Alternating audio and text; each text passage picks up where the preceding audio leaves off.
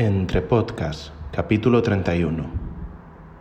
Bien definen por tanto los estoicos la fortaleza al decir que es la virtud que lucha por la equidad.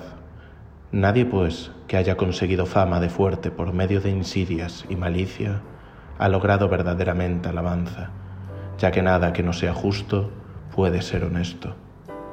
Cicerón, sobre los deberes 1, 19, 62. Empezamos.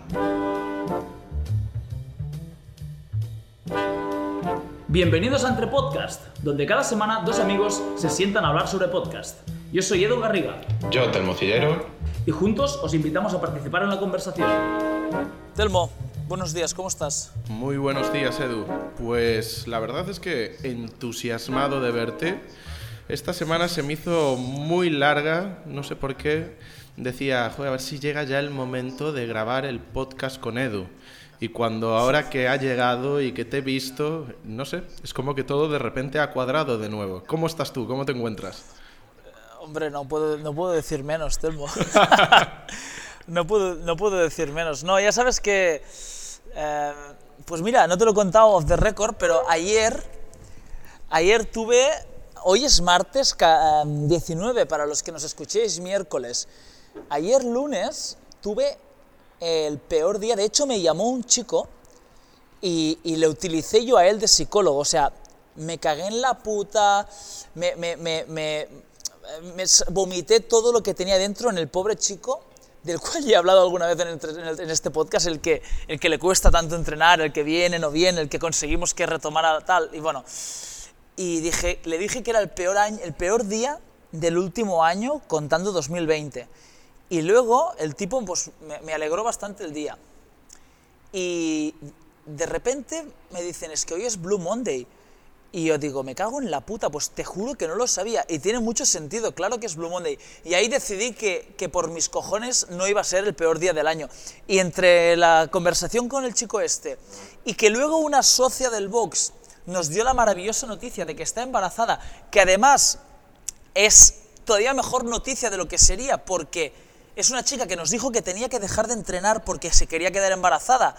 Y le dije, calma, llama a esta chica que es crossfitter y ginecóloga y habla con ella y me juego una mensualidad a que te va a dejar entrenar. Boom.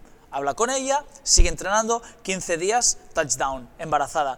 Digo, mira, entre los dos hemos convertido el Blue Monday en un gran día y estoy muy contento. Así que, a pesar de eso, tengo que admitir que me está costando esta vez, me está costando este tercer cierre pero de alguna forma también siento un poco la responsabilidad de, de que esta vez los catalanes hemos sido los primeros, pero parece que no vamos a ser los únicos. Y me están empezando a escribir canarios, me están empezando a escribir eh, valencianos que están empezando a caer ahí también. Y por lo que me has dicho, Galicia puede ser el próximo mm. foco. Bueno, así nuestros, que nos va a tocar volver a estar. Y nuestros amigos de Asturias también, que desde hoy están cerrados. Efectivamente.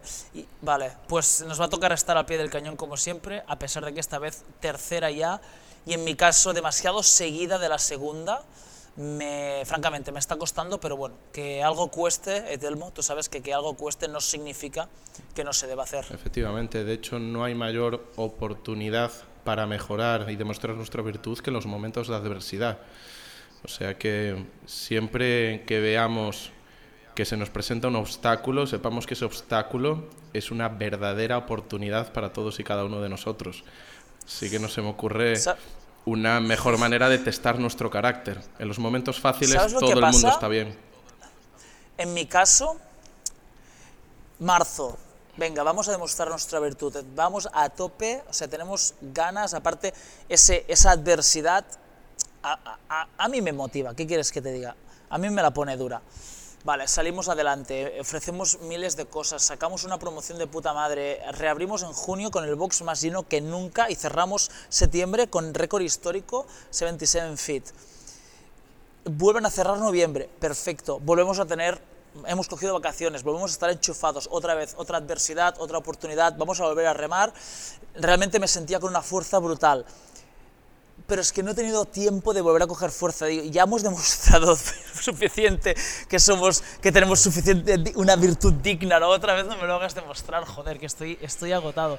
Pero bueno, eh, no sé, al final es como la peli esa de, de, de Abierto hasta el amanecer que alguien dice, no sé si cuando están ya los vampiros fuera y tal y hace mucho ruido y una chica dice, no sé si voy a poder aguantarlo y, y el, el- el chico negro dice, sí que podrás. En Vietnam, no sé qué, no sé cuántos. Y digo, claro, es que tienes dos opciones, o morir o aguantar, ¿no? Pues claro que vamos a aguantar. ¿Qué cojones nos queda, no? Que aguantar. Pues sí, y además de vez en cuando, aunque no has explicado lo que es el Blue Monday, por cierto, porque me imagino que habrá mucha gente que no lo sepa, porque tú estás... Dicen que es el día más triste del año. Es el día más triste del el- año. Sí, ¿no lo sabías? 18 de enero. Eh, no, el primer lunes después de fiestas o algo así, o el primer lunes de- después de la primera quincena de, de enero, algo así. Es algo así. Efectivamente. ¿No lo sabías? Sí, yo sí que lo sabía, sí, sí, sí, sí. Vale, vale. Sí que lo sabía.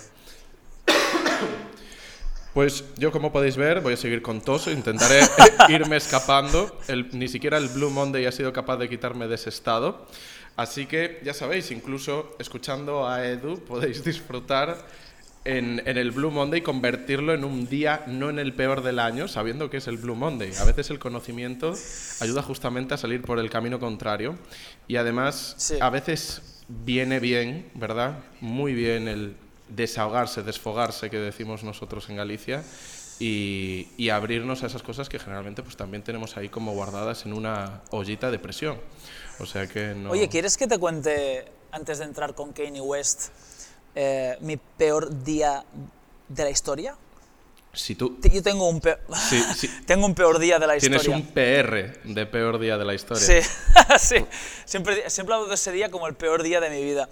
Eh, en Blanes se celebraba antes en la fiesta mayor una cosa que se llamaba barracas, que es muy habitual en Cataluña, sobre todo de la zona de Girona y un poco Maresma. Es muy, del- más del norte de Cataluña que de zonas tipo Barcelona y así, ¿no? Pero bueno, ya se ha extendido bastante el concepto de barracas. Y bueno, nos pilló a nosotros con 16, 18, 20, 22, 23 años, esos los años gloriosos, y barracas era como una cita inaludible, o sea, era nuestra, eran nuestros CrossFit Games en aquel entonces, los cinco días de barracas. Vuestros ¿no? cinco días. Y yo, sí, sí, sí, cinco días de, games, cinco días de barracas había, uno detrás del otro. Aparte trabajamos en curros de mierda que nos permitían ir de empalme, ir con resaca, ir hechos una mierda, no, no nos importaba nada. Pero yo en aquel verano ya tenía un curro que seguía siendo de relativo poco valor por lo que cobraba y por la, tarea que desarrollaba, que era monitor de pesas de un gimnasio y monitor de spinning. Pero bueno, ya no era ir a servir cafés a, una- a un camping, ¿no? Pero bueno, Barracas seguía siendo Barracas. Total, cuarto día, cuarto día de Barracas. Ah, que ese que era el jodido, era el día jodido. Tocaba Manel, además, que para mí es un grupo, ah, bueno, de un grupo capital en mi vida. Tal, Manel, Whisky, Noche Canónica de Barracas, con una excepción que jamás había sucedido, que abría el, el gimnasio al día siguiente en Girona a las 7 de la mañana. Total, me acuerdo perfectamente coger los patines a las 6 de la mañana, irme patinando hasta el coche, coger el coche y abrir la clase, abrir el- el gimnasio en Girona. Ese día tenía tres clases de spinning por la mañana. Todavía entrené, imagínate, algo de pesas, evidentemente hubiera sido imposi- posible hacer CrossFit. Y luego tenía firma de el alquiler del piso que íbamos a vivir ese año en Girona, que era el último año de, de nuestra universidad. Otras dos clases de spinning por la tarde y volver a Blanes y claro, última noche de Barracas. Total, cayó el diluvio universal en Girona y en Blanes, que me pilló en la calle además a mí, o sea, en la firma, yendo hacia la firma, quedé mojado como si me hubieran puesto dentro de una bañera, fui al- al gimnasio, di las dos clases que me quedaban y de vuelta para Blanes, imagínate si estaba destrozado, como unos games, pensando, ojalá no se hagan barracas hoy, porque si se hacen barracas hoy voy a tener serias dudas de si ir o no ir, pero si se cancelan ya no hay dudas, ¿no?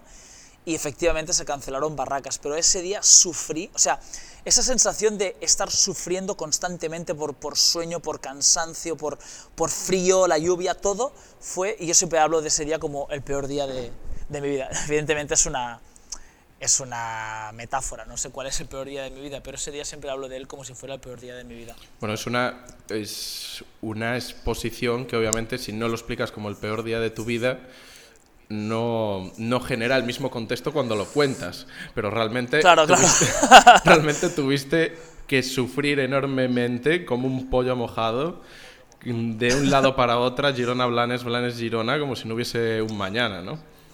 Fue duro, fue duro, fue un día duro. Pero bueno, eh, no toco Kanye. West en Blanes, pero...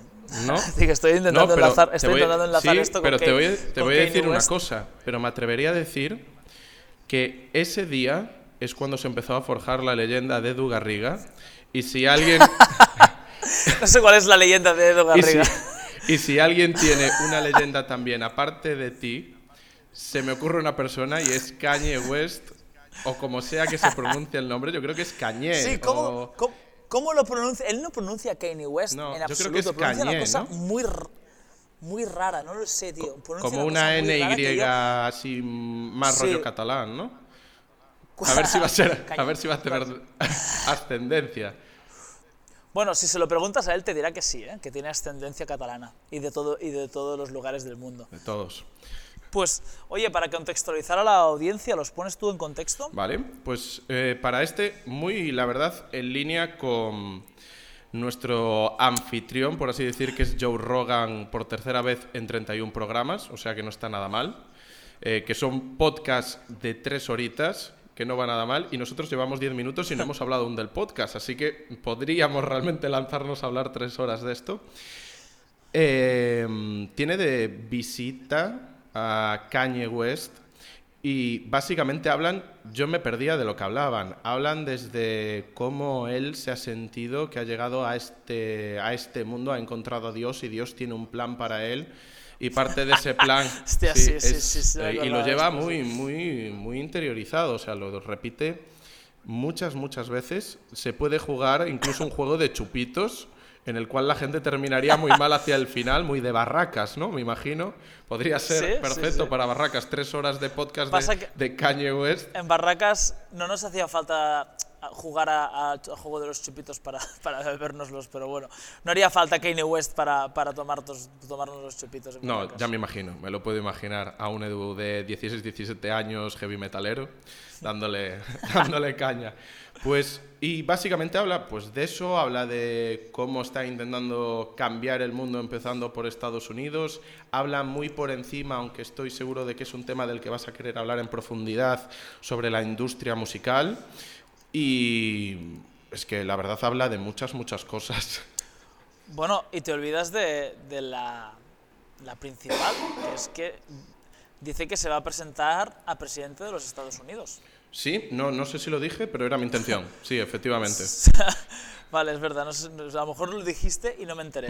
No, no, claro, yo para mí es, es, es el principal...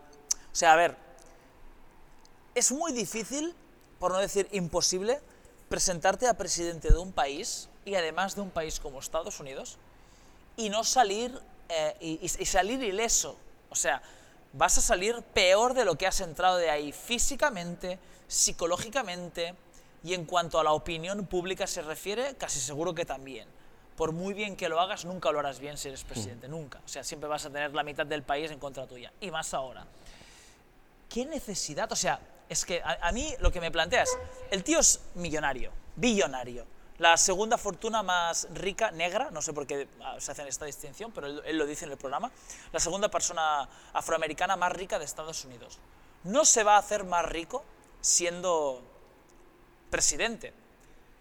¿Va a tener más contactos? No lo sé. Yo creo que Kanye West puede conseguir el móvil de cualquier persona del mundo casi preguntando a una sola persona. Eh, realmente me da la sensación, y ahí es donde entraría el primer tema de conversación, y además con un psicólogo, que el tío se lo cree. O sea, ha llegado a un delirio de grandeza, a una megalomanía, que, que el tío se cree que es un, casi un enviado de Dios. O sea, en el disco Jesus, él lo dice que es el, Jesús negro o el Dios negro, que es Dios, algo así. Yo me lo quería tomar un punto más filosófico, como, o metaf- metafórico filosófico, en plan el concepto de Dios de Nietzsche, pero no, no, que me, da la sensación que se lo cree, tío, que, que, es- que- que está loco, que, se cree que lo envía Dios, porque si no, ¿qué puta necesidad tiene un tío como Kanye West de ser presidente de Estados Unidos si todo lo que va a suceder de en adelante va a ser peor? va a tener menos dinero, va a tener menos fama o menos carisma, va a tener menos aceptación, va a tener más enemigos, va a tener más faena. O sea, realmente creo que se cree que Dios lo ha enviado a la tierra a hacer de Estados Unidos un lugar mejor. Hombre, yo estoy seguro de que se lo cree y además estoy seguro de que de, eso le da mucha potencia para llevar a cabo todas las aventuras de las que comenta en el podcast, ¿no? Ya no solo de presentarse a ser presidente de Estados Unidos, sino habla recurrentemente de cómo se encontraba en, en, una deuda, creo, de 50 millones de dólares o una cosa así, y que de repente a través de su colaboración con Gap, como él eh, logró que de repente se revalorizase la marca dos billones por encima de lo que valía hasta ese momento, cómo está construyendo, habla en varias ocasiones de cómo está intentando construir con energías renovables como una ciudad donde el centro es un núcleo de culto y de máxima expresión del cristianismo en, la línea con sus creencias, ¿no? Y cómo orienta todo eso, pues manejando unas expresiones de, de, grandeza y de, bueno, la verdad es que yo no estoy familiarizado con, con la figura y con lo que está haciendo en ese aspecto, pero desde luego te lo imaginas construyendo, no, necesita no necesitaría presentarse para presidente de Estados Unidos pudiendo construir su propia ciudad, es lo, lo que suena, ¿no? Ya. Hmm. Pero aparte, ¿no te fijaste bueno, para todo aquel que no haya visto la entrevista de Kanye West con Joe Rogan. Ah, por cierto, ¿viste que ya está Joe Rogan full en Spotify? Sí, ya está 100% en exclusiva. No, no, lo viste? ¿Dónde lo viste en Spotify? Sí, ya no hay en ningún otro sitio, creo. correcto. Y además está el vídeo en Spotify. Esto me pareció asombroso, hmm. o sea, novedoso total. Tú estás viendo el vídeo de Joe Rogan en Spotify. O sea, ya Spotify, plataforma de streaming también. Hmm. Bueno, mm, ya se, va mezclando todo, pero no, sabía que Joe Rogan ya estaba en Spotify, lo cual era cuestión de tiempo, pero lo que no sabía es que Spotify le había habilitado a Joe Rogan la opción también de... Porque yo lo pensaba, digo, sí, ¿dónde va a lanzar el vídeo? Porque en YouTube ya no va a estar. Sí, además que tiene pues que estar muy bien optimizado, porque si no te interesa el vídeo, lo tienes como un pequeño thumbnail abajo, ¿no? Muy, muy pequeñito, una miniatura, pero sin embargo sigue siendo vídeo. O sea, me imagino que será pues una carga a nivel de datos muy, muy, muy bajita, pero si no te interesa el vídeo no tienes que verlo.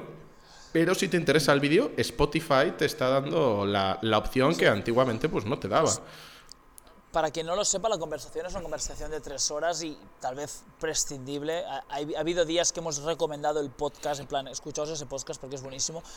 Bueno, es muy en la línea de Joe Rogan. Si te interesa el personaje Kanye West, pues el podcast me parece que es eh, magnífico, pero si no, no, no aporta especial valor como algunos otros de Joe Rogan que trae invitados que, que son realmente interesantes.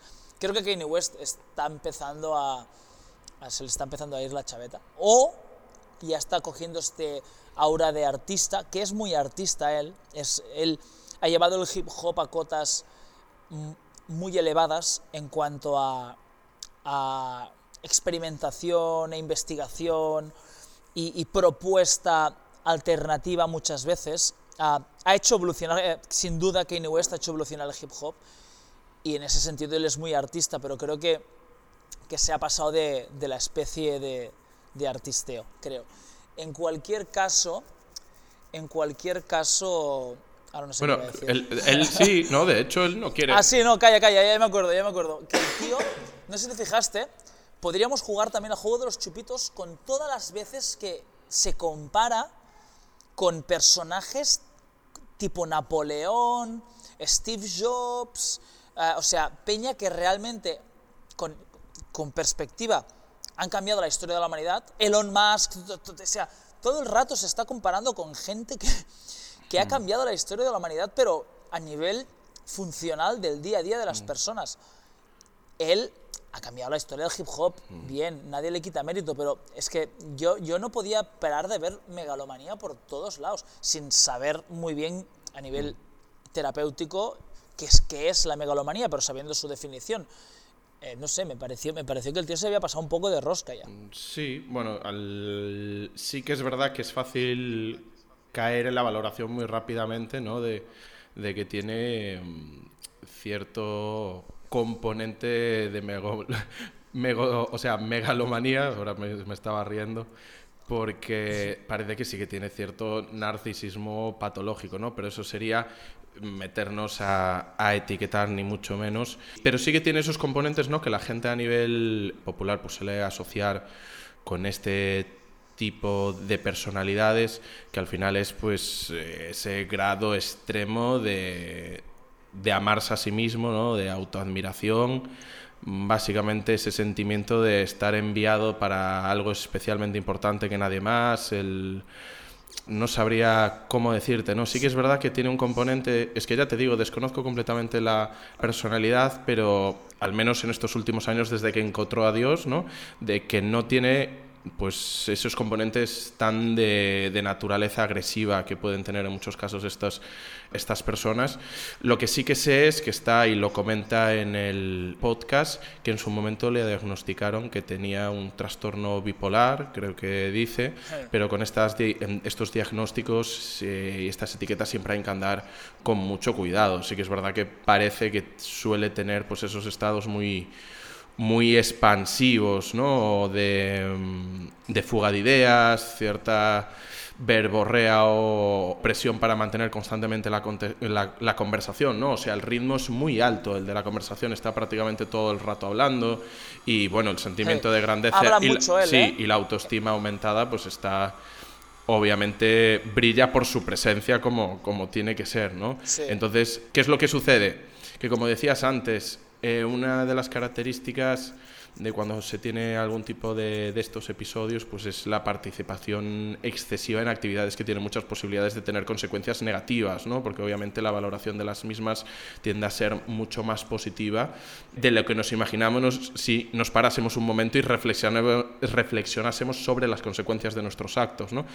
Pero la verdad es que desconocemos completamente. Sí que es verdad que en un momento habla de cuando intentaron, tiene muchos toques conspiranoicos, ¿no? muchos comentarios conspiranoicos, habla mucho de Tesla, de cómo se le hizo mucho el lío a Tesla, de cómo hubiésemos cambiado el mundo, habla de Da Vinci, habla... E, es eso, todo, el rato pone personajes de este, de, este, de, este, de este, tipo. Sí, y, y ¿por dónde iba con esto?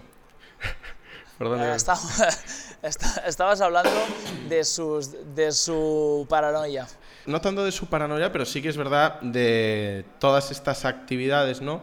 que tiene y que va utilizando figuras a lo largo de la historia para justificar que estamos ante una gran conspiración mundial, ¿no? Habla de la división del, del voto negro, habla de cómo a él, cuando estaba ingresado en el hospital y le empezaron a dar medicación, lo que realmente estaban intentando era limitar su creatividad y controlarlo para que no fuese una voz para el mundo negro y para las personas religiosas, ¿no?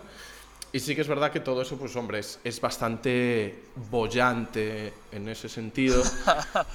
Efectivamente, una de las consecuencias de los tratamientos farmacológicos que se suelen llevar en este caso, que suele estar mucho el uso de neurolépticos, de antiepilépticos, incluso en casos más graves se suele recurrir aún en estos tiempos que corren al litio para el tratamiento de la manía aguda y sí que es verdad que tienen sí, que tienen unas consecuencias pues unos efectos secundarios que para una persona como él pues a nivel de embotamiento emocional, eh, somnolencia, reducción de capacidades cognitivas, etcétera, pues lleva a eso que él especifica como una reducción de su creatividad, ¿no? Y aparte, pues una de las consecuencias físicas más claras que suele haber, haber suele ser la de la ganancia de peso, que él ganó mucho peso, al parecer, como sería lo normal, entonces todo indica que puede haber estado tratado de, de, manera intensiva, al menos durante esa época. Hmm. Pero ahora dice que no, se, que no se medica, ¿no sé esto hmm. a nivel terapéutico si se puede una persona dejar de medicar y no sufrir las consecuencias? Sí, efectivamente. A ver, eh, de hecho, muchas veces se puede dejar perfectamente de utilizar eh, la farmacología para este tipo de casos. Depende mucho del caso concreto, pero se puede llegar incluso en la esquizofrenia, que suele ser, por así decir, junto con, con, los trastornos del espectro bipolar, lo que se suele tener, ¿no? los trastornos psicóticos, dentro de los trastornos más graves así entendidos, se puede llegar a abandonar el uso de, de, los fármacos a través de una psicoterapia pues bien planteada. ¿Qué pasa? Que obviamente a el, un caso a otro son muy diferentes y puede haber muchas dificultades a lo largo del camino, pero sí, por supuesto, de hecho muchas veces la propia farmacología puede ser un limitante para la mejora de estas personas. De hecho, eso lleva pues a problemas de hospitalización crónica, a, bueno, a muchos problemas que, que, nos van a alejar de hablar de, de la persona de Kanye West, ¿no? Pero sí, se puede, se puede, pues, efectivamente. Yo escogí, escogí este, este WhatsApp, por Dios, escogí este podcast porque en el momento en el que estaba pensaba que iba a hablar de la guerra que está labrando él con, con la industria discográfica y me apetecía mucho hablar del tema porque nunca hemos hablado de, de todo lo que subyace al cambio y a la situación del artista en relación a la industria discográfica. Y te voy a decir una cosa, perdona que te pero interrumpa, toca. pero tengo muchísimas ganas además de escucharte hablar de ese tema porque creo que voy a aprender muchísimo contigo. O sea que... Hombre, a ver, tendrá que ser una conversación porque no tengo material como para hablar media hora solo. la media hora que, que, le debe quedar al programa. Pero em, yo pensaba que iba a hablar del tema. A lo mejor deberíamos haber escogido el de Miley Cyrus, que también está en pugna con el propietario de sus derechos. Y de Taylor autor. Swift, no nos olvidemos. Ah, efectivamente, o es Taylor Swift. No, no, Miley, Miley Cyrus está por un lado y también está Sí. Taylor Swift. Taylor Swift que incluso ha, es- ha estado aprovechando parte del 2020 para regrabar sus cinco primeros Ah, yo quería discos. decir esta, yo- Sí, sus Sí. cinco primeros discos, regrabarlos idénticamente a como los grabó en 2008 y siguientes años por delante para hacerse dueña de sus propios masters. Lo cual, Sí, para quien no lo sepa, el- es que el mundo discográfico, yo, yo es algo que, que, mm, se me escapa bastante de mi comprensión, pero el máster, corrígeme si me equivoco, es la grabación final de una canción Correcto. que suele quedar en propiedad en exclusiva de la discográfica que ha pagado por la grabación de ese disco. A ver, yo jamás he grabado con condiciones tan profesionales como los términos en los que estamos hablando ahora. Pero sí, el máster es lo que escuchas, ¿vale? Y eso es propiedad de la discográfica ah, generalmente. Luego cada contrato es un mundo. De hecho, generalmente también no se puede, ah, sin permiso de la discográfica, re-regrabar una canción. Y, y Taylor Swift lo está haciendo. Así que me imagino que en su contrato No lo ponía. habrá... Ujú. Correcto, habrá excepciones, pero sí, el caso es que una persona, o sea, la, el conocimiento habitual no es el de que, bueno, la canción le pertenece al artista. Y eso es cierto, pero la canción, como dicen los Beatles, o como dice, creo que es John Lennon, no flota en el aire una canción, ¿no? Entonces, ¿qué le pertenece al artista? Pues el porcentaje de haberla compuesto. Pero es un porcentaje relativo, ¿no? Porque luego el hecho de producir, sobre todo hablamos antes del 2000, el hecho de producir un disco suponía muchas otras cosas, aparte de componer una canción, que es ponerle notas y letra a, un- a una, a- a una historia, ¿no? Por ejemplo, muchas veces el artista ni tan siquiera decide qué instrumentos ni cómo será la canción. O sea, no es, no es para nada raro que un artista se presente, hablamos, insisto, antes del 2000, ¿eh? sobre todo, con una guitarra y una canción. Y esa canción es una idea que acaba siendo pues una batería, un bajo, un sinte, una guitarra, una voz, unos coros, un, verás a saber qué. Claro, sigue siendo propiedad del artista la canción, la idea, y por eso va a cobrar unos royalties, pero el producto final es muy distinto. Y ahí interviene un productor, que es seguramente el que ha tenido la idea de que eso suene como está sonando, porque es el que, el que se supone que conoce el mercado y el que se supone que conoce la tendencia. No necesariamente tiene por qué saber cómo hacer sonar técnicamente una, un, un- una- un músico, un grupo. Para eso está el técnico, ¿no? el, el Sí. técnico de sonido. Generalmente son las dos cosas. Pero, por ejemplo, existe el bulo el rumor de que Rick Rubin no sabe ecualizar una mesa. Lo cual para mí eh, yo lo pongo siempre en tela de juicio, puede que empezara eh, cuando descubrió los Beastie Boys sin saber ecualizar una mesa, pero yo me imagino que con 40 años habrá aprendido algo. Pero bueno, dicen que es como una especie de gurú que se pone en una esquina, escucha y le dice a su técnico, que lo conoce muy bien, se conoce muy bien, le dice, esto tiene que sonar así, esto tiene que sonar así, y bueno, Rick Rubin ha producido desde los Beastie Boys a Slayer, a Slipknot, a Red Hot Chili Peppers, a Johnny Cash, o sea, ha, hecho lo que le ha dado la gana y con todos estos grupos ha sacado sus mejores discos, ¿no? O sea que está para mí fuera de toda duda.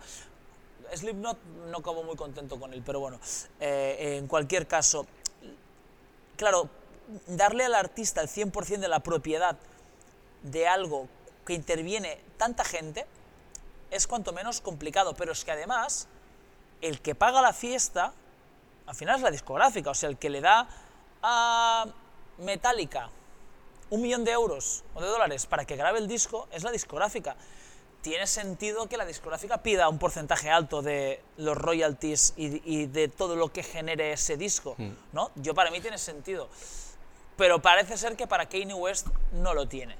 Mm, ahí entra, me cuadra mucho este conocimiento que yo tenía de que Kanye West quería eh, poseer toda su música con la entrevista de Joe Rogan a la que el tío poco más le falta para, para santificarse a sí mismo y hacerse Santo, San Kanye West el día que le salga de los cojones. O sea, me, me, cuadra bastante las dos figuras. Bueno, de hecho, hay un momento que dice una de sus letras también que es algo así como: Ellos no me quieren dar mis masters. ¿No? Porque quieren seguir siendo el máster. Algo así que yo pensé, bueno, no, no es la rima más potente y original que he escuchado en mi vida, pero, pero entiendo, entiendo lo que quieres decir. Pero sí, efectivamente, es curioso porque además con, con el mundo cinematográfico no pensamos igual que con el mundo de, de, la música y de la canción, ¿no? Porque sucede una cosa, tú por ejemplo cuando ves una película que te encanta como Tenet, no te, no te imaginas que el director es el que gana el dinero de la película. ¿no? Que, es su película. El director ha cobrado un sueldo por Ha cobrado un sueldo por hacer la película. Posiblemente si ha participado como productor ejecutivo o ha, participado en otros papeles, muchas veces, especialmente cuando ya son figuras potentes, también cobran dentro de su contrato pues algunos royalties, como hacen muchos actores, es decir, en función también de la caja de la película, ¿no? Pues te vas a llevar un 1% del box office que va a hacer la canción, o sea, la canción, perdonad, la película, junto con el sueldo que vas a cobrar de grabarla. Pero sin embargo, en el mundo de la música nos imaginamos que realmente es todo del artista.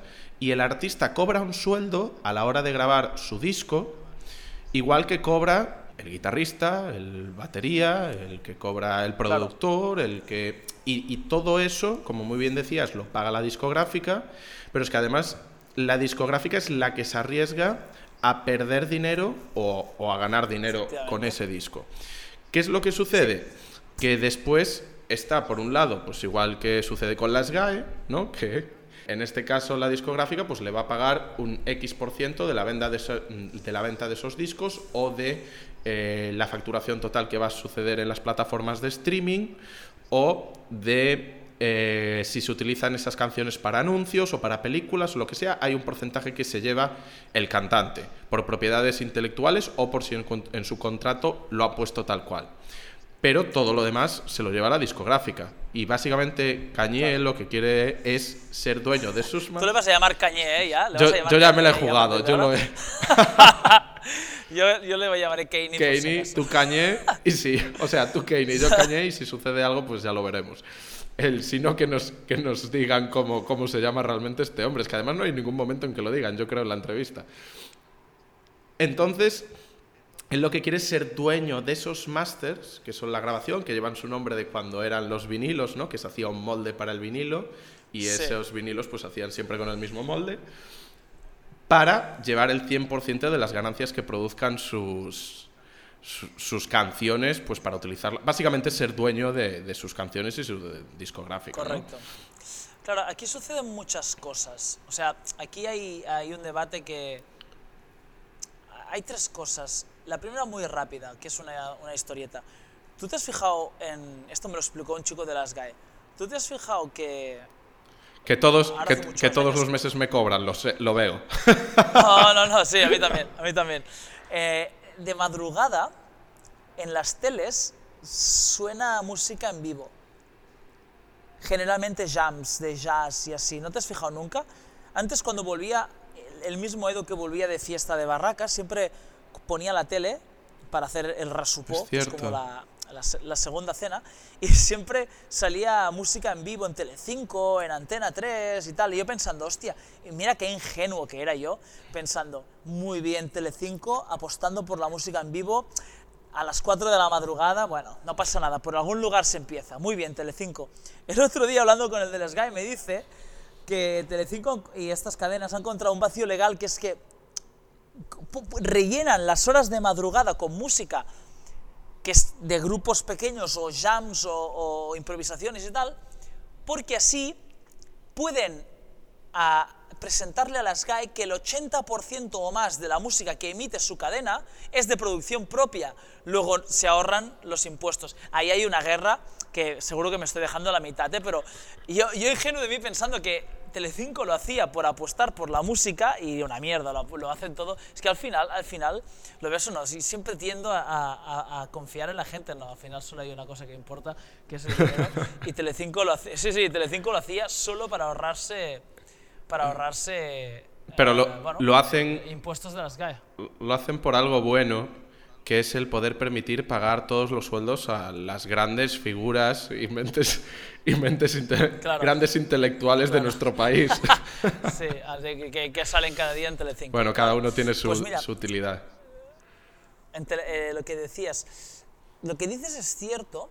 A ver, no sucede lo mismo en cine. Un día hablaremos seguramente también de la industria cinematográfica tarde o temprano, ¿no? Claro, cuando el bueno de Christopher Nolan pare o una, un concepto tan brillante como Tenet y un guion tan redondo y sin fisuras y tan bien cerrado y que todo se explica a la perfección como el de Tenet y contrata actores y los hace actuar de forma tan convincente y, tan, diferente todos entre sí que no, no hablan todos igual ni actúan todos igual. Y crea personajes tan redondos a, las que, a que les suceden tantas cosas y de los cuales incluso sabemos el nombre. Estoy siendo irónico por si alguien no lo está pillando. Y, contrata a profesionales, eso sí, y se pone a rebobinar una, una película y pare Tenet, a nadie se le ocurre pensar que Nolan va a cobrar todo lo que genere Tenet, porque esa película ha costado millones que Nolan jamás hubiera podido pagar de su bolsillo. ¿no? Para eso están las, discogra- la- las productoras. Que un día hablaremos, por cierto, de eso, porque creo que muy pocas veces se, se, se valora, ¿no? Somos muy, muy críticos, yo em, con Nolan critico en plan broma, pero somos muy críticos muchas veces con la industria por precios y tal, pero no, no hemos pensado que una película cuesta 250 millones de, de euros. O sea, no, no hay, no hay industria más arriesgada. Sacas dos películas malas y te vas a la puta mierda. O sea, desapareces del planeta. Cuidado con eso también, ¿eh? que alguna vez de- deberíamos romper una lanza en favor de las productoras. Bueno, en cualquier caso, nadie se le ocurre que Nolan no mm, pida, pida al 100% porque mm, tal, ¿no? Sin embargo, en música sucede una cosa. Por, hecho, por eso todo el rato he estado hablando de antes del 2000. En música sucede Esto me va a gustar. que ahora mismo, sí, ahora mismo no re- prácticamente no necesitas de una discográfica, de un estudio de grabación, vamos a llamarlo así. Una discográfica es otra cosa, pero de un estudio de grabación para grabar un, un buen álbum. No lo necesitas.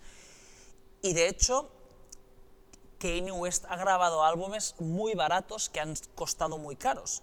Y Kanye West y muchos otros. Pero sobre todo Kanye West es bastante derrochado. Sí, derrochado, ¿no? eh, Claro. Entonces, ahí es donde la figura... Una cosa es, claro, la discográfica al final lo que paga es la grabación. Y la grabación es un intangible. La grabación puede ser 8.000 fiestas y dos días de estudio. Pero da igual, la, discográfica te ha pagado un dinero, ¿no?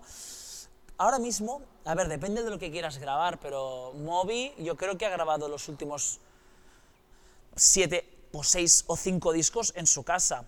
El otro día eh, veía un vídeo de Fleas, creo que es Fleas, o este es el de Red Hot Chili Peppers, el pianista de Billie Eilish, Eilish que decía que Billie Eilish ha grabado literalmente todo, su, todo el disco sentado en esta, en, esta, en esta cama. Y se señalaba la cama de su habitación, que es un mini estudio, pero la tecnología permite, según qué música quieras tocar, y adivina qué, la música que más se escucha es precisamente esta, la tecnología permite que no requieras de un estudio de grabación. O sea, se me antoja muy complicado.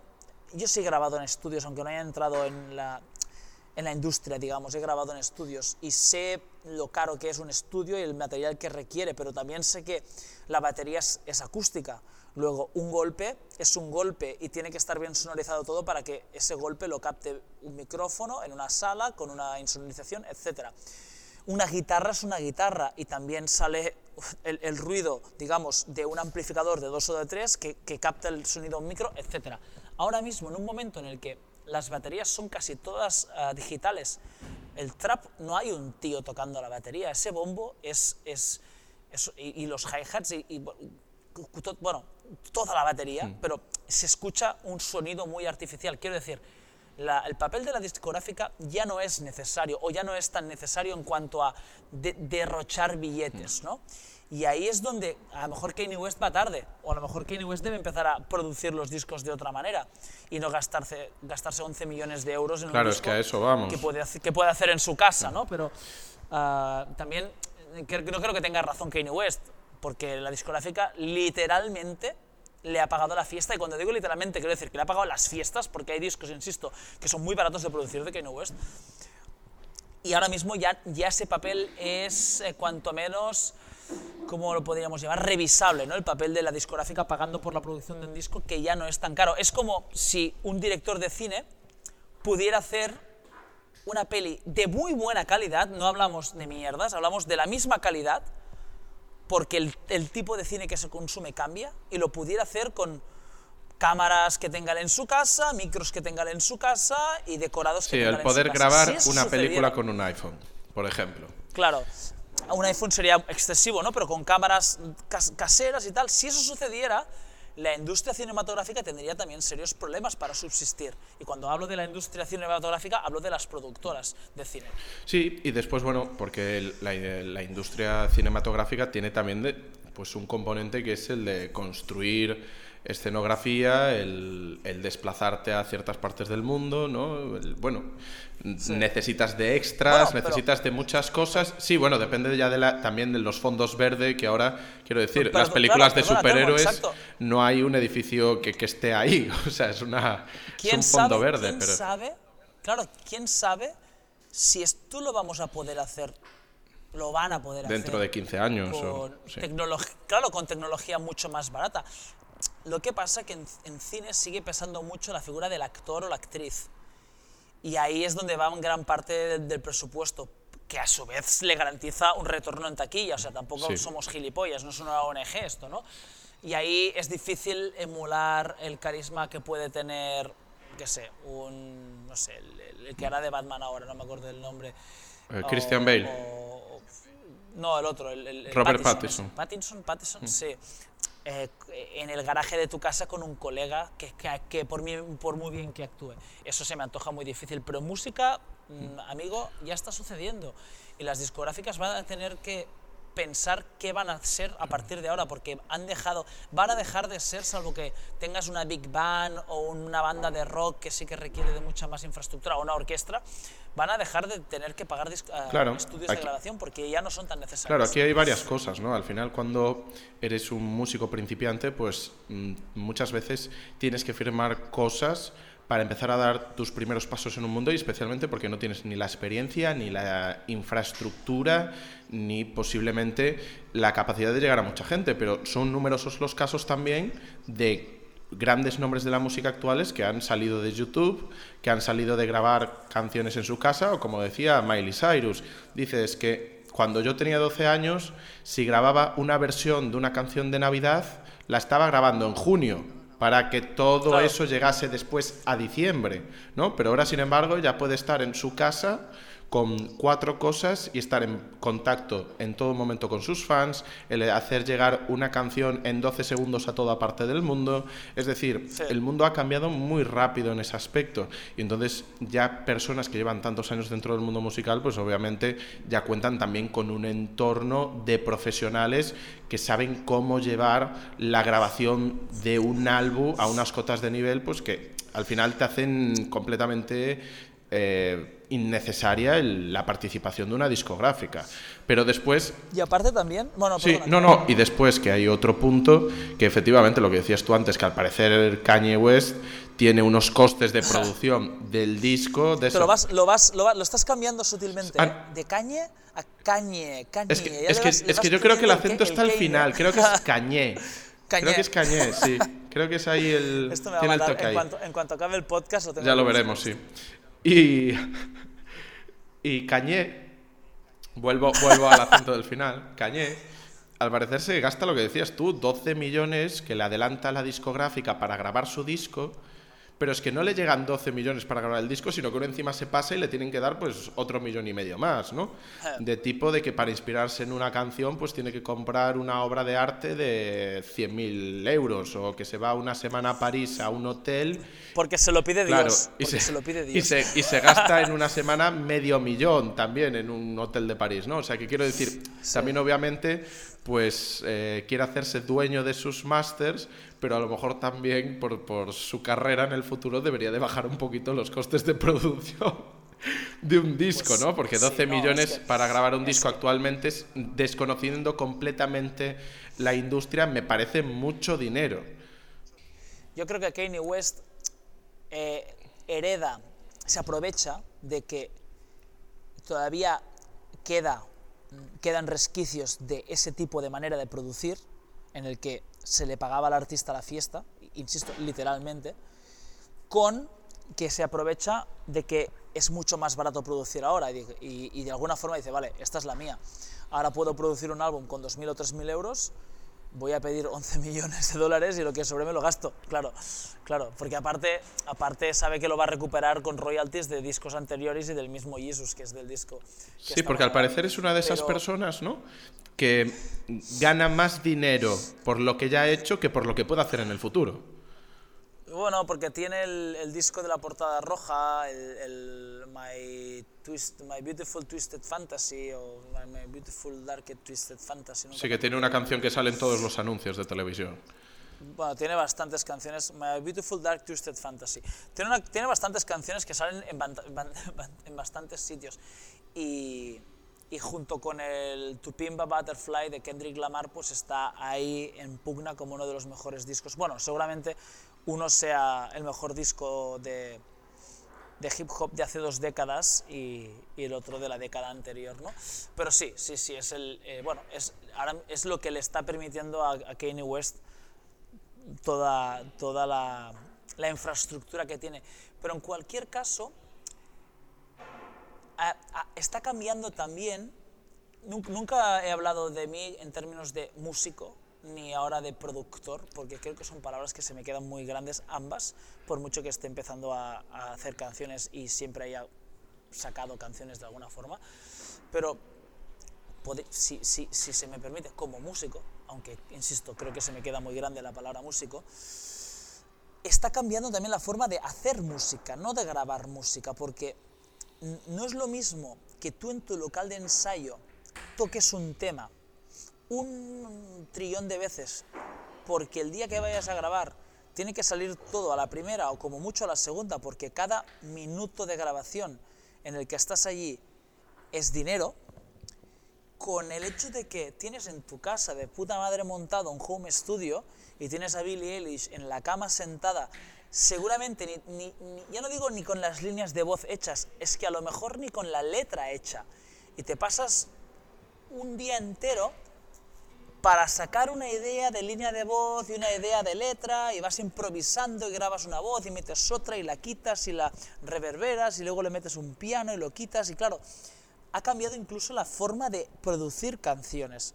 De, perdón, de producir, que sería como de grabar, sino de, de hacer, de componer canciones. Y toda esta gente, además de que no necesitan un estudio de grabación, es que muy probablemente no lo quieran ver ni en pintura, porque entrar en un estudio de grabaciones es, significa empezar a hacer las cosas de una forma que jamás las han hecho y que, y que seguramente no sepan hacerlas. Antes lo hablaba con un amigo músico, antes en los años 60 el músico de estudio, es decir, esa persona que contrataba a Joan Manuel Serrat para grabar la batería de su disco, tenía que ser un músico de la hostia, que además supiera leer partituras, que esto es una cosa muy evidente, pero ahora mismo no, no hace falta que un músico sepa leer partituras, ahora explicaré por qué. Y tenía que ser un músico de la hostia, porque esa persona se tenía que sentar en la batería y se lo podía sacar en una toma mejor que en dos. Y se lo podía sacar en media toma mejor que en una, porque es todo eso era dinero, ¿no? Ahora mismo no, ahora mismo el otro día, ¿a quién, escuchaba Charlie Puth? Charlie Puth, que no sabía quién era, ¿eh? y, francamente no me gusta nada lo que hace, pero bueno, es un artista de pop también, 100% acostumbrado a, tocar a grabar en su casa, decía es que no sabría ni escribir una partitura. Yo ahora tengo una idea, cojo el móvil, la grabo, me la escucho, la toco en piano, pongo el piano en un, en un programa de, de, grabación de música, le busco un sonido, lo cambio, le pongo batería, lo muevo, busco otra línea de voz, no me gusta, la borro, la cambio. Es que la forma de hacer música ha cambiado e incluso la forma de, de transmitir la música. Al final una partitura es un, es un lenguaje, es un, es un idioma en sí mismo y el idioma está hecho para transmitir una información de generación, no de generación en generación, sino de persona en persona, pero sirve para que esa información eh, corra de generación en generación. Ahora mismo, la partitura como manera de transmitir información es incluso, si se me permite, inútil, porque hay muchas otras maneras de transmitir la información que transmitían las partituras, es decir, la canción en sí, ¿no? Y, e incluso de, hasta estas minucias que no nos hemos parado a, pensar, ha cambiado la industria discográfica. Y si se me apura, y, y, la piratería aquí creo que ha hecho un gran bien, lo digo en serio, y lo digo otra vez como músico que puede haber sido afectado por la piratería, piratería barra Spotify, el músico no ve un duro de Spotify, el músico no veía un puto duro del disco tampoco prácticamente. O sea, si, si el disco valía 15 euros, el, músico veía un, euro, que era el, el, tanto de royalties que le tocaba. Lo demás lo veía la discográfica. ¿De dónde veía dinero el músico? Del directo. De ahí sí que veía dinero el músico, porque ahí el máster de grabación no pinta nada. Ahí, eres tú defendiendo tus mierdas, defendiendo tu historia y, esperando a que, a que alguien, a poder ser un estadio lleno, le guste lo suficiente como para que paguen una entrada para verte. Ahí es donde ganaba dinero el músico. El hecho de que la piratería haya obligado al músico a tocar, a tocar en, en salas, en escenarios y en estadios, hace que el músico bueno, el que verdaderamente era músico, pueda seguir trabajando no solo bien, sino que mejor. Cuando el, todos estos pseudomúsicos que abogaban por la que la piratería es robar y hostias, claro que es robar, hijo de puta, porque la única opción que tienes de cobrar algo es que alguien compre tu disco porque un eres un producto de discográfica. Y en realidad es la discográfica que te está diciendo, di esto, porque si quieres comer vas a tener que vender discos, porque no va a ir ni Dios a verte cantar, porque no sabes. ¿Vale? Porque no eres músico, no has compuesto una puta letra ni una puta nota de este disco. O sea, o vendes discos o desapareces.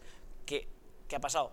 Evidentemente desaparecieron todos. Y hablo de triunfitos, y hablo de todos estos productos de discográfica. Ahora mismo, afortunadamente, la piratería ha acercado, aunque parezca una paradoja, ha acercado la música al artista, no la ha alejado. Y ahí puede que sea una opinión un tanto criticable, pero mm, que alguien me diga que un artista realmente ganaba más dinero vendiendo discos que tocando en directo. Bueno, por eso es una paradoja, ¿no? Porque es una idea contraria a la idea general. Correcto. Como cuando en Tenet consigue que la gente se mueva, se mueva marcha atrás, ¿no? Es... ¿Cómo te gusta tirarme en cara, eh? Pero sí, efectivamente, lejos de, que a lo mejor pueda ser una, una generalización, ¿no? Como muchas de las cosas, obviamente, que se hablan en esta vida, de que ha hecho valer más a los músicos reales y que son capaces de defender su producto em, en directo y aquellos que no, pues habrá un poco como, como todo, ¿no? Sí que es verdad que lo que ha sucedido es una democratización del acceso a la música como no se conocía antes, ¿no? O sea, fuera de que a lo mejor en ciertos sectores pues eh, haya una moda pues de hacerse con vinilos guardar los vinilos o de comprar CDs, eh, etcétera, es decir, lo que es el producto físico, ya nadie se plantea el comprarse un reproductor de MP3 o ya nadie se plantea el, el, comprar un disco, ¿no? Porque a lo mejor te planteas el comprar incluso un disco en una tienda digital, es decir, lo que es el disco digital, pero con las plataformas de streaming y la dominancia que tienen tanto eh, Apple Music como Spotify en todo el mundo, estamos hablando de dos plataformas que son de presencia, me atrevería a decir que obligada en cualquier teléfono móvil, que es el dispositivo en el que centramos nuestras vidas, ¿no? Entonces ha sido no solo un cambio de paradigma de acceso, sino lo que tú dices muy bien, un cambio de paradigma también del lenguaje y de cómo entendemos el mundo. Al final, eh, ese concepto de, de cómo leemos y observamos el mundo mm, viene muy instaurado por nuestra propia manera de procesarlo.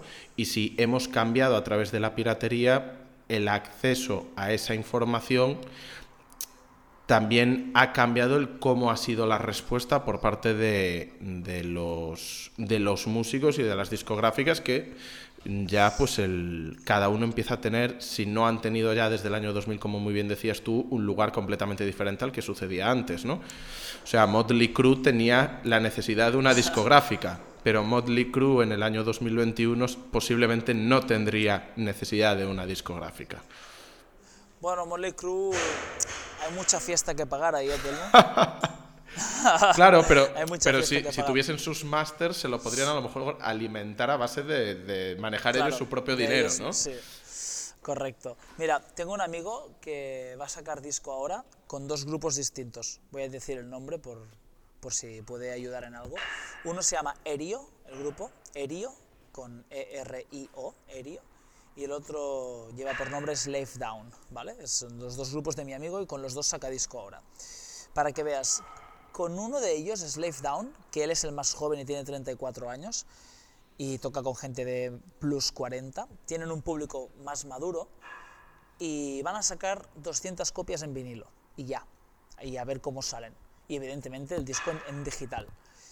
Pero con Erio, que son mucho más jóvenes, tienen todos en torno a los 30 años y, y, tocan metal, que es una música también un poco más modernita, el tipo de metal que tocan, no sacan nada. O sea, no, no, hay, no, hay, no hay físicamente el disco.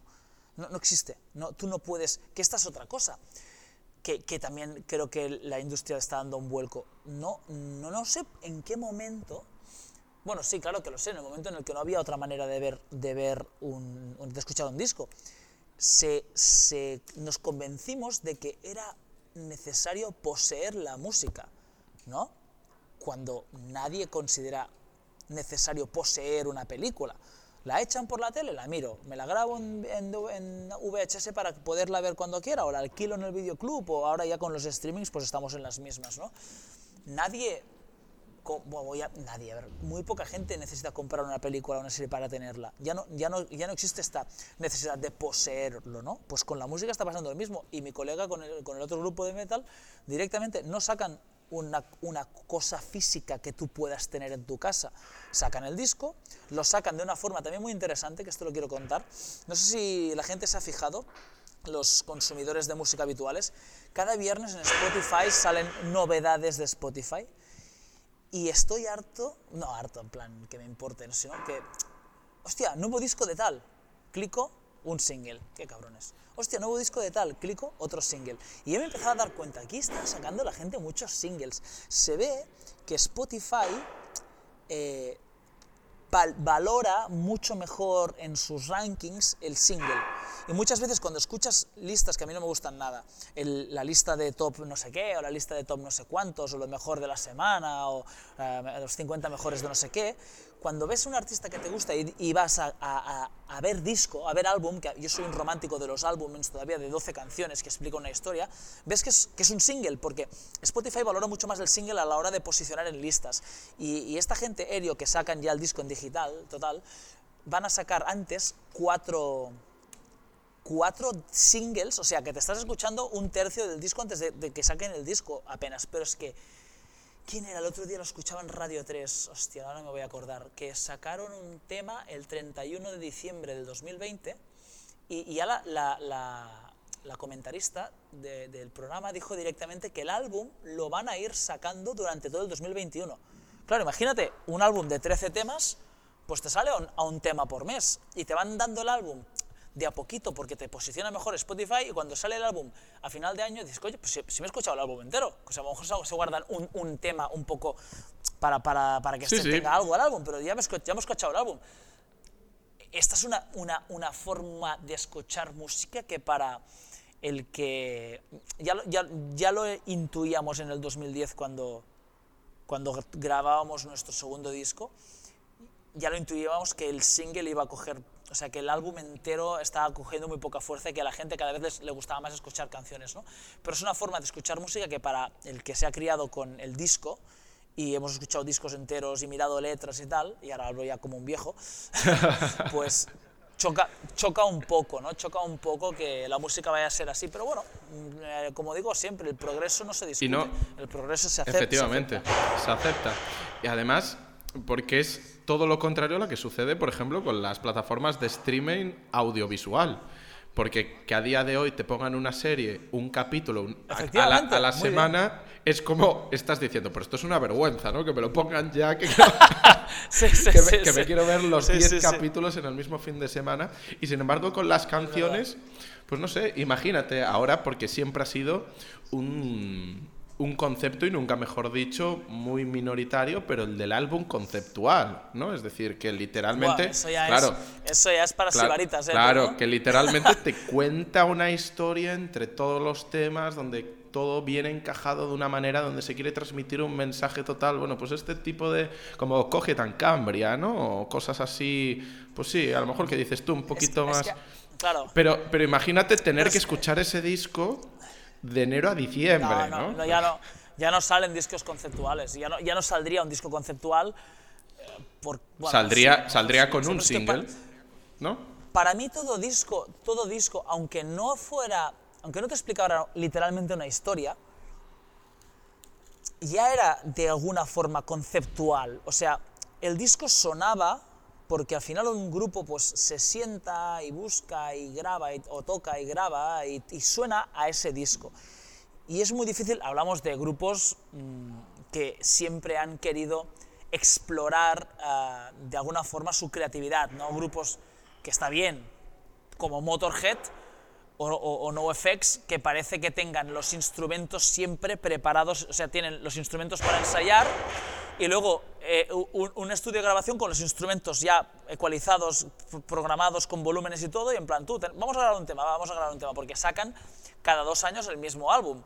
Y, y Motorhead saca cada dos años el mismo álbum, o sacaba, ahora ya no. Pero otros grupos como, qué sé, Radiohead, por poner aquí un ejemplo tonto, ¿eh? Radiohead, ves que el álbum, aunque no explique una historia literalmente, es ese álbum, ¿no? Y el, y el OK Computer suena al OK Computer y es su, su, su, su manera de estar en aquel momento. Y el Kit A suena al Kit A, que suena muy distinto al OK Computer que, y, y solo les separa, o sea, no les separa ningún álbum entre medio, pero de alguna forma ya, era un, ya es un concepto de álbum, aunque no sea un álbum conceptual canónico.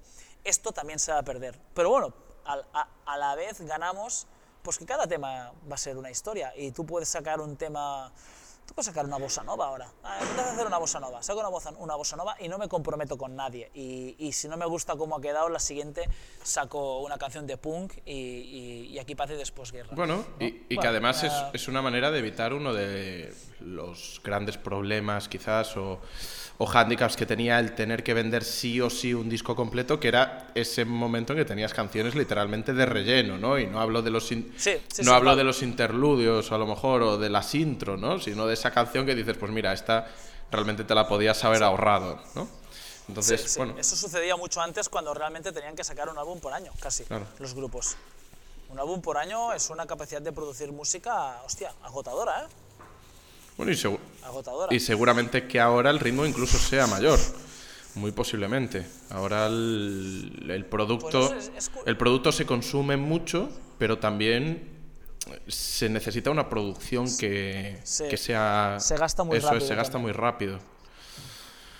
Efectivamente. Oye, Telmo, estamos eh, encima de la horita, ¿no ya? ¿O qué? Pues sí. Debemos estar sobrevolando la hora. Hora y cuatro minutos, creo.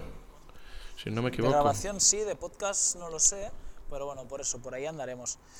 Muy bien, al final hemos hablado de la industria, ¿eh? Costa Barrancar. ¿Ves? Hemos hablado de un poco de la, de la megalomanía de Kanye West, pero al final hemos hablado de la, de la música. Creo que ha quedado un vídeo bastante, bastante didáctico. ¿no? Mm, Yo creo que has aportado información de, de buen valor.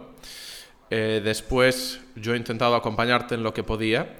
Y sobre todo porque desconozco mucho la, la figura de verdad. O sea, aquí lo que nos falta ahora mismo eh, era una invitada, un invitado que se sepa todos los intríngulis de Kanye y, y, y- y los, y los Kardashian para enterarnos bien, porque ahí eso tiene que tener muchísima tela que cortar y muchísimas historias que, que iban a ser muy disfrutables seguramente, pero yo lo desconozco completamente.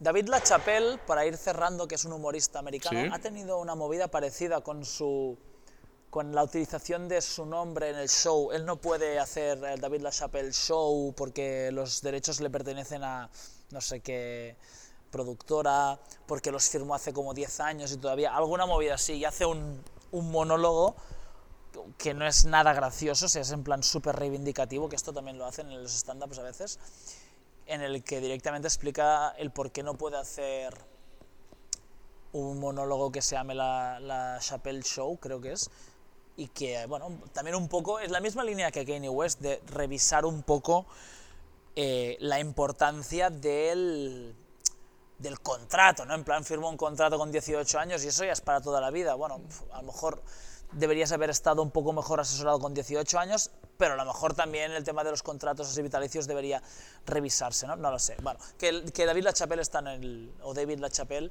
está en movidas Sí, parecidas. porque el nombre es una marca registrada y eh, aunque sea parte de ese nombre, lleve su nombre como personaje, es una marca registrada de, de otra persona de otra institución que no es él, pues igual que si Miley Cyrus quisiese hacer ahora un show de Hannah Montana, pues no es su marca registrada, ¿no? Es una marca registrada de Disney y no podría utilizarla, pues más o menos igual, ¿no? Eso, eso le, pas- le pasó a los Jackson 5. Creo que su último disco lo sacaron como The Jacksons, porque Jackson 5 eh, no le poseía al padre de Michael Jackson.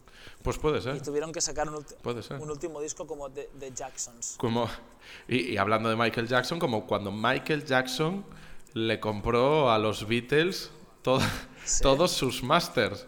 Y, y además, De hecho, durante mucho tiempo no estaban los Beatles en Spotify. y de hecho me hizo mucha gracia cuando lo cuenta Paul McCartney.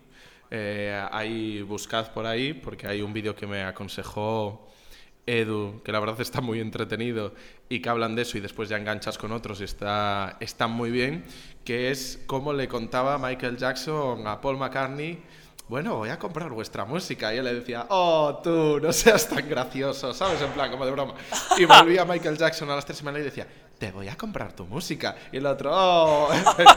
y le volvía al mes y le decía, voy a comprar tu música. Y él decía, bueno, ya empiezo, esto era un poco aburrido de la broma, pero oh, qué gracioso eres. Y a los meses se compró la música de todos los Beatles. Oye, Telmo, ah, qué buena imitación de Michael Jackson, ¿no? Es que Paul McCartney lo hace, hace como, bueno, te voy a comprar tu música, ¿no? sí. Es un poco Michael Jackson de los Simpsons, ¿eh? I'm gonna buy your music. Oye, no, no se me ocurre una mejor manera de Telmo imitando a Michael Jackson para terminar el programa de Kanye West. Es increíble lo que hago por sacarte una sonrisa. Algún día me, algún día me costará la vida. Eso se va, eso se va a corte. Mark, que lo tengo aquí. Minuto 107 aprox, 109, corte de Telmo imitando a Michael Jackson. Nunca coges cortes en los que salga bien parado. Es increíble. Voy a, tener que No, no, no, no, no. voy a tener que empezar a gestionármelo con Mark Es en que- privado. Has dejado de, de- de- de- utilizar latinismos y ya no, ya no sé. Claro. qué coger de ti. ¿No El- te, has fijado que ya no usas latinismos hace, hace unos, Estoy unos programas? Puede ser, puede ser, estoy intentando no hacerlo, pero pero nada, dile ahí a, a Mark que que res que que parlen en privado. Vale, se lo digo. Oye, Telmo, que vaya muy bien la tarde, ¿vale? Bien, un abrazo muy fuerte, Edu. Un abrazo. tío. Venga, hablamos. Chao, chao. Adeu.